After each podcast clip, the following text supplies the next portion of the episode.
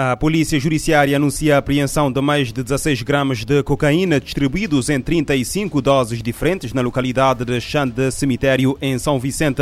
Também foram apreendidos alguma quantia de dinheiro e vários eh, objetos de proveniência ilícita. Na sequência, a PJ deteve em flagrante delito quatro indivíduos residentes em Monte Sossego, sendo três do sexo masculino, naturais da Ilha de Santiago, e um do sexo feminino, natural de Santo Antão, com idades compreendidas entre os 20 e os 40 40 anos, eh, suspeitos da prática de crime de tráfico de estupefacientes. A operação foi levada a cabo no dia 1 deste mês, mas os pormenores foram divulgados na tarde desta terça-feira pela PJ. Os detidos foram presentes no tempo legal às autoridades judiciárias competentes para efeito do primeiro interrogatório judicial de arguídos detidos e aplicação de medidas de equação pessoal, tendo sido aplicado prisão preventiva a três e a apresentação periódica às autoridades a um dos eh, detidos. Na cidade da Praia, a PJ deteve no dia 30 de setembro, fora de flagrante delito, um indivíduo do sexo masculino de 39 anos, residente na localidade de eh, Picos Acima, no Conselho de São Salvador do Mundo, suspeito da prática de crime de tráfico de estupefacientes. O detido, que se encontrava foragido há cerca de dois anos por suspeita de cultivo e tráfico de mais de 150 kg de cannabis, foi presente no tempo legal às autoridades eh, judiciárias competentes e eh, ficou a aguardar o desenrolar do processo em prisão preventiva. Uma informação avançada também na tarde de terça-feira pela PJ.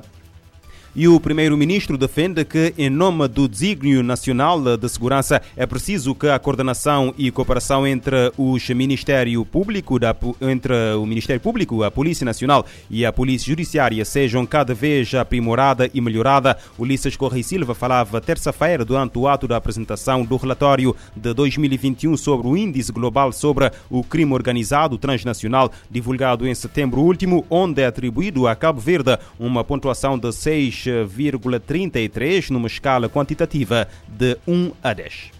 Estamos bem posicionados, temos condições de melhorar ainda mais. Cabo Verde é um país que coopera no combate ao crime transnacional, porque, em primeiro lugar, é do interesse geoestratégico de Cabo Verde e, em segundo lugar, é do interesse do mundo global. Enquanto governo, continuamos engajados na causa maior do país, que é Cabo Verde Seguro, e a sua contribuição para a causa global, que é o mundo seguro. Em nome da defesa desse desígnio nacional, o Governo tomará as medidas que forem necessárias para que o funcionamento das instituições de justiça e de segurança sejam cada vez mais efetivos no combate ao crime. Quanto ao posicionamento de Cabo Verde no Índice Global sobre o Crime Organizado Transnacional, Ulisses Correia Silva comenta que é um incentivo para se melhorar ainda mais. Reforçar a resiliência e a capacidade de prevenção e ação no combate à criminalidade organizada exige, em primeiro lugar, não acomodação face aos ganhos. Em segundo lugar, não retrocesso. E, em terceiro lugar, avanços consistentes. No domínio das liberdades, da democracia e da segurança, não há processos acabados. Há riscos, ameaças.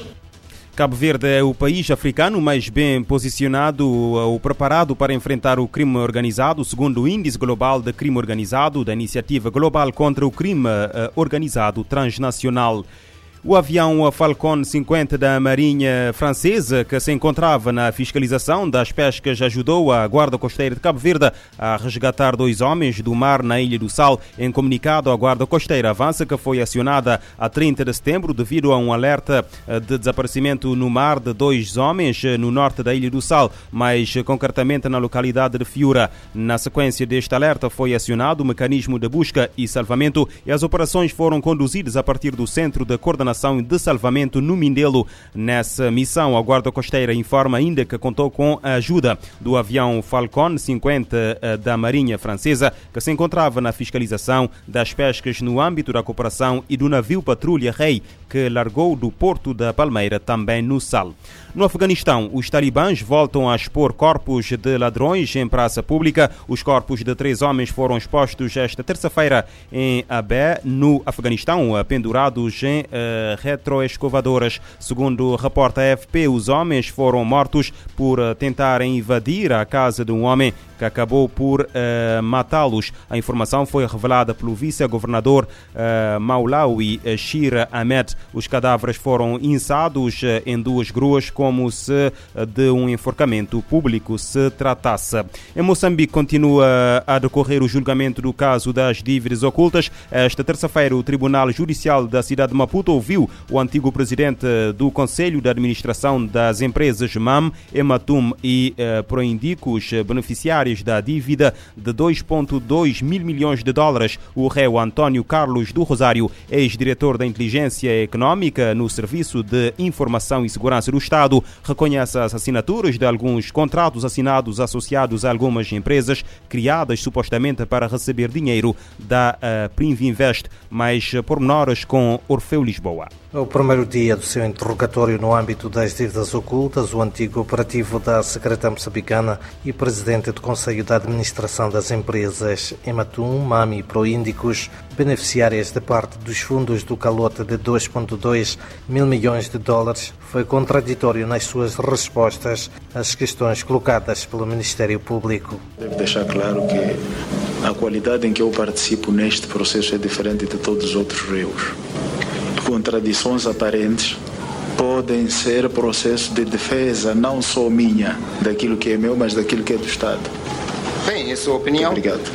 É a sua opinião e as conclusões o Tribunal tira, tirará em sede o réu negou que fossem suas as declarações que constam dos autos lavrados durante os interrogatórios de instrução preparatória, assim como distanciou-se dos outros 18 correios. O antigo diretor de Inteligência Econômica do Serviço de Informação e Segurança do Estado, SIS, é acusado de 13 crimes e de recebimento de 3 milhões de dólares do grupo Privinvest de Maputo para a RFI. Orfeu, Lisboa. O Tribunal Judicial da cidade de Maputo iniciou ontem a audiência do último réu do processo das dívidas ocultas, que envolve atualmente um total de 19 arguidos.